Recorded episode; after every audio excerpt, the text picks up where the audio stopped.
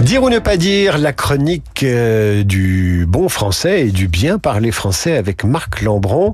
Marc, bonjour. Bonjour. Je vous chante le début d'une chanson de Frank Sinatra. I've got a crush on you. Sweetie Pie. Ah, j'adore. Bon. Alors, c'est c'est bon, là c'est un anglicisme, c'est crush, employé aujourd'hui pour euh, béguin. Crush, au départ, en anglais, ça veut dire écraser, broyer. Hein.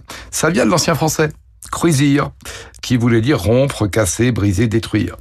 Et de, en anglais, to crush, on a tiré un mot, hein, un substantif, crush, qui veut dire la cohue, la bousculade, mais aussi le béguin, le coup de cœur, l'engouement. Ma fille, elle dit ça. Il ou elle a eu un crush avec un tel ou Oui. une telle, ce qui est le contraire de rompre Parce que, oui, mais parce que l'anglais dit to have a crush on someone, avoir avoir le béguin pour quelqu'un.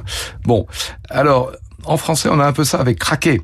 Euh, on craque pour quelqu'un Ouais. ou pour euh, quelque chose qui veut dire céder à l'attrait d'une personne. Enfin, dans la mesure où le français a à sa disposition pas mal de termes pour désigner ses attractions, parfois passagères, réservons crush à l'anglais et on dira plutôt avoir un petit faible, avoir un penchant pour quelqu'un, en pincer pour quelqu'un, avoir le béguin pour quelqu'un, plutôt que avoir un crush pour quelqu'un. Si vous craquez pour Marc Lambron et sa chronique, vous nous l'écrivez sur radioclassique.fr ou vous passez par l'appli Radio Classique. Dire ou ne pas dire, l'ouvrage de l'Académie française qui inspire ces chroniques est paru aux éditions Philippe Ray.